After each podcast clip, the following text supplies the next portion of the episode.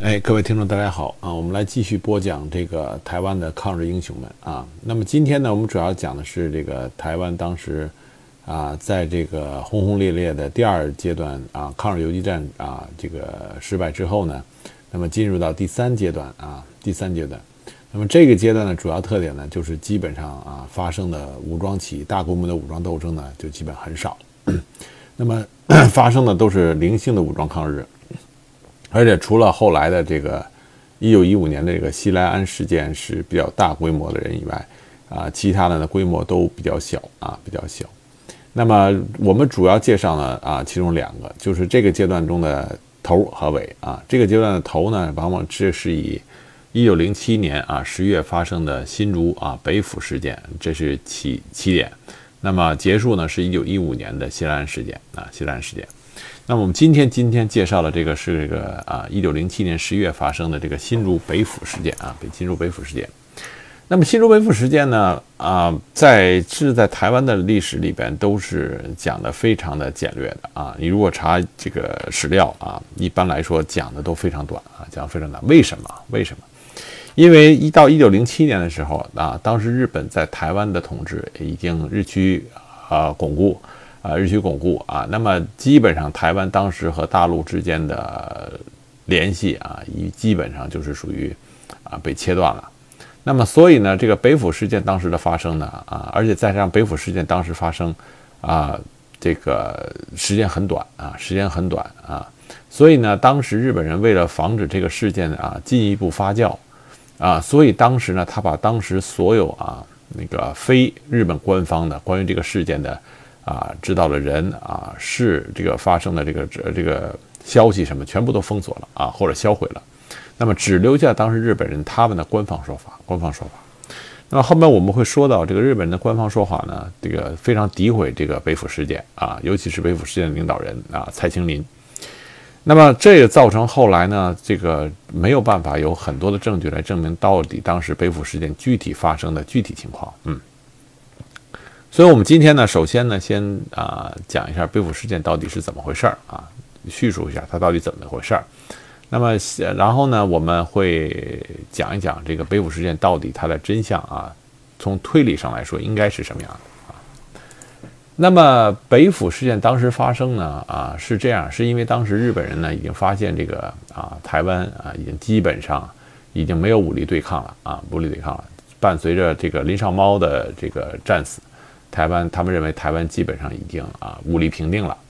那么于是呢，当时的日本人呢就开始啊，就是大规模的抢占啊台湾土地啊台湾台湾土地。那么当时呢，这个他们开始进入到深入到这个山林地区啊。那么山林地区当时呢是谁呢？是当当时这个原住民啊，原住民就是高山族的居住地区。那么当时呢，日本资本家贺田组呢看见台湾有樟脑林的重大利益。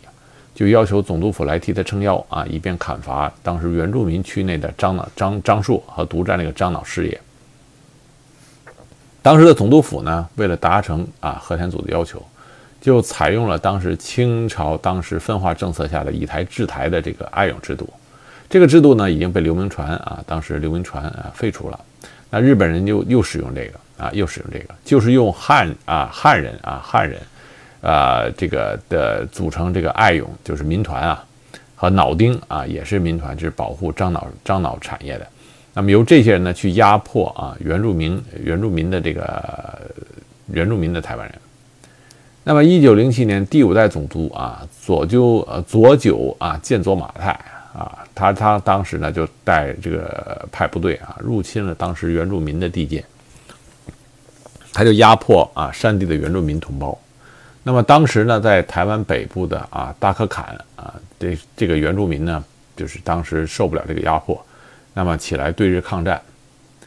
那么当时呢，这个总督呢就把这个侵占原住民的土地和资源称作讨伐作战。但是因为呢，在跟山地民作战的时候呢，日军往往占劣势啊，当时就是损失惨重啊。这在后边的这个雾社事件的时候呢，也是同样如此。那么当时呢，总督府为了这个减低日本军警的伤亡啊，就当时就让啊驻扎在较南边的新竹北府支厅啊管内的爱勇啊复原大可坎。那么当时这个新竹北府知厅这个管辖内的这些爱勇呢，是谁的后代呢？是当时记得我们之前讲这个乙未战争的时候啊，这个客家三杰里边的中间那个江少祖，但是实际上这个当时在北府之厅里边的这些爱勇呢，有很多是啊江少祖当时的部属的后代啊。而这里边呢，有一个年轻人啊，当时二十七岁啊，就叫蔡清林啊。蔡清林是北府之厅月梅庄啊的住这个当时的一个居民蔡清林。那么蔡清林当时二十七岁啊，当时呢，他认为对平日里作威作福的日本人反击的最佳时机到了。那么蔡庆林这个人呢，他自小呢就很聪慧啊，自小很聪慧。那么他很小，他呢就是精通日语，精通日语。他精通日语以后呢，这个。后来呢，就曾经担任过这个，呃，进过日语的传习所啊，接受教育。毕业的时候呢，还获得了二等奖。那么他曾经担任过候补警察，并且担任过治安上的这个翻译工作。他曾经出任过这个伊藤律师的通译啊。这个伊藤律师虽然是日本人，但是他当时在台湾呢，帮助台湾的这个呃民众啊打官司啊，关于这个霸占土地打官司。在后来被这个日本当局呢被驱逐入台湾，就是他虽然日本人，但是他同情台湾人。而且呢，这个蔡清林呢，当时呢啊参与过去招募啊这个爱勇啊这民团，所以呢当时呢他跟这些民团的很多人都很熟悉，而且口才很好啊，很得他们信任啊，很得他们信任。于是呢，这个当时这个蔡清林呢就觉得啊，这个到了这个反抗日本人的时候到了。那么，于是呢，当时他就召集啊何麦贤和何麦荣两兄弟啊一块分析局势。他们认为呢，这个当时这些爱勇们呢去攻打啊达克坎的原住民啊，主要是因为啊当时他们管日本人叫四角仔。为什么管日本人叫四角仔啊？因为日本人在台湾干了很多坏事，当时的台湾人背地里都管日本人叫四角仔。什么是四角仔？什么东西四只脚啊？畜生啊！所以当时他们管日本人叫四角仔啊。他们知道这个，当时日本人呢花了近四个月战死了七十五名啊，也没打赢，所以呢，他现在好像就是意思，日本人就是让他们去和爱勇们和这个原住民为敌啊，所以呢，这个呢，呃，当时蔡清林分析就是说，从站在这个原住民的立场去想啊，这个四脚仔来台湾就四处占土地啊，清朝的时候二百二十年都和原住民划定界限，互不侵犯。如今侵犯人家的土地，还说是讨伐作战，啊，那么从另一个立场呢，就是他站在汉人的立场啊，我们这些爱勇呢，就是边防战士，如今为了增加领土，让我们来打台湾的原住民啊，我们是台湾人，在日本人的这种分化下啊，我们这个台湾人的原住民的台湾人和汉人的台湾台湾人相互杀伐，会加深加深这个分裂和分化啊，这样四角仔呢坐收渔利，那么蔡清林呢，很很分析的非常到位啊。就是我们都是台湾人，我们不能互相之间这个残杀。那么，所以当时呢，这个蔡兴林呢就跟他这些朋友们探讨，看怎么样能够避免去和原住民作战。那么，在这种探讨中呢，他就发现这个很多人啊都想反抗日本人，很多人都想反抗日本人。那么，所以呢，当时呢，蔡清林就做了一个举动，他就当时就是告诉大家说啊，清国清朝的军队啊可能要登登陆台湾了，要登陆台湾了。所以在他的这种说法下呢，当时呢就召集到了这个爱勇一百余人啊，以及二十四名啊原住民啊高山族人啊。那么当时呢，就是于一九零七年十月十四日啊，毅然发动了这个抗日起义。那么当时呢，蔡青林揭竿而起的时候呢，打出了安民啊，还有光复中兴总裁的旗帜。他当初提出的口号呢，叫光复中兴，光复中兴。那么什么是光复中兴？中兴是什么呢？中兴实际上是当初原来啊江少祖在乙未战争的时候，他所率领的部队啊就叫中兴中兴社，啊那是他的一个这个反反日的一个组织。那么蔡清林这个时候打起这个旗帜呢，就是说要啊恢复当年的这个乙未战争他们的这个先辈啊江少祖的这个抗日的旗帜。那么当时呢，得到了一系列的民众的响应啊，当时连连续袭击了这个鹅公记、一百分、长平头啊等处的警察分遣所啊，以及太平警察官派出所。那么，并于十五日晨攻入了北府之厅，杀了知厅长、警察十六人及家眷二十四人啊，日人日人住民十五人。当时北府境内的这个馆内的这个日人全呃日本人几乎全部被杀尽。这里我们说一句啊，当时无论是到了北府事件开始啊，那么台湾的这个抗日斗争，包括后边的雾社事件啊，当时对一旦起事啊，对日本人的杀是很很那个很彻底，就是斩尽杀绝啊，不管你是是老是小啊，是男是女，只要是日本人啊，全部砍，全部砍掉。这就是因为长期以来日本人对这个台湾的这个统治，这种高压统治所造成的。当时的这个台湾人一旦起事以后，就把长期以来被压抑、被奴役的那种这个气氛，就化在了这个对日本人的这种啊杀戮中，啊，所以当时我们看上去会觉得很血腥。如果有兴趣看过《赛德克·巴莱》的人都会知道，当时这个《赛德克·巴莱》的时候有一很非常的这个忠实的啊反映了那段历史。就是当他们起事的时候，杀日本人的时候是非常血腥的。那么当时呢，北府境内的日本人几乎被全部杀尽啊。当时的总督得知以后啊，不知道为什么平时安分的这个北府民众会起来反日，所以当时呢，派出了台北守卫队一个中队，以及警察官练习生一百二十人啊，至新竹会同警察队，对北府啊实施了严酷的这个讨伐和报复。那么当时蔡清林所率领的部队呢，啊，兵进至啊水仙水仙岭，那么企图直扑新竹城。当时在结果在途中遇见了来这个讨伐的日军，那日军的装备是非常先进的很多了，有炮有机枪。那么当时这个没有经过训练和组织的这个群众啊，那么当时呢就被击溃了啊，击溃了。那么蔡青林呢就是啊逃入了内山啊内山。那么后来呢，他在这个当时藏身于这个原原住民的一个部落，那么最后呢，就是啊被原住民当时这个部落的这个啊头目啊给杀了，而且当时据说是面目全毁啊，然后这个呃送给日本人啊邀功取赏。那么日本日军和警察当时进入北府以后呢，就是对当时参加了北府啊这个起义啊的人啊进行大规模搜捕。当时起义者呢被杀戮八十一人啊，被迫自杀十人，被捕者一百余人。那么当时呢，在北府呢，就是当时被被啊被捕的被捕的人在啊北府的这个北府的一个北府的是地名叫啊申利啊申利啊，在申利当时被行刑啊。那么后来呢，在这个。这在最近呢，这个当这个在最近，在这个申利这个地方，申利刑场呢，啊，就是挖掘啊，这个十余具啊，当十余具这个烈士的遗体啊，被被个挖发掘出来。那么发掘现场呢，当时呢，发现呢，发现这个这个些挖出来的尸骸啊，上面都是用大石块压住的。那么尸骸上下的土地呢，从断面观察呢。会呈现一层暗红啊，一层焦黑的色差，而形成了黑色木炭层、白色骨骸层和红色泥土层的三色土层。那这意味着什么呢？意味着当时这些烈士呢被残杀，他们的鲜血呢染红了这个土土地，就形成了最下面的红色泥土层。那么之后呢，他们又被尸体又被焚烧啊，就生形成了尸体上面的黑色木炭层。那么当时呢，检查了这些遗骸的本身啊，遗骸的本身。发现这个手臂的骨轮上啊，都布布有被锐器啊劈砍过的这个痕迹，有被砍断的臂骨啊，部分的头盖骨上有直形的铁钉啊，说明曾经被人用铁钉啊猛敲头部。那么说明当时呢，这些啊牺牲的这个烈士呢，当初都已经受过受过这个当时的残酷折磨，残酷折磨。所以呢，这也和文献呢基本吻合啊，基本吻合。当时这个文献上就说，当时这个被俘的、被俘、被抓捕的这个烈士呢，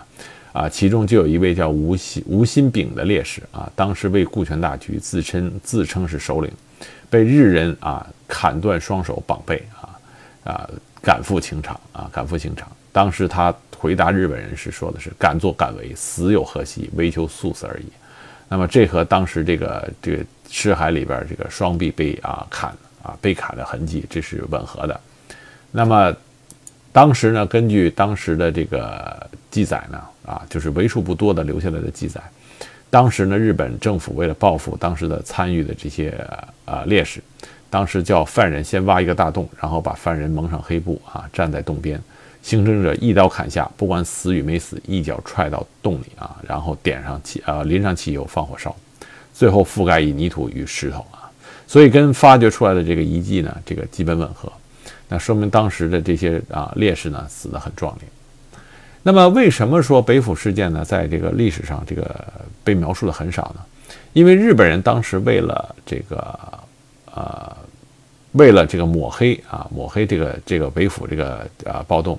他有意思有意识的就把这个这次北府起义呢描述成这个蔡青林啊是一个我地痞无赖，在他们的这个官方记载里呢，就是说蔡青林一直品行不端啊，多次因为盗窃啊被捕。然后呢，又后来呢，因为这个盗窃呢，被这个啊开除啊，没有失业了。同时呢，他和日本的这个呃妓女啊鬼混。那么后来日本妓女离开他了，他一时这个一时间这个又失业了，又是啊这个没女人了，所以想报复。那么呢，说他这个当时散布谣言啊，说这个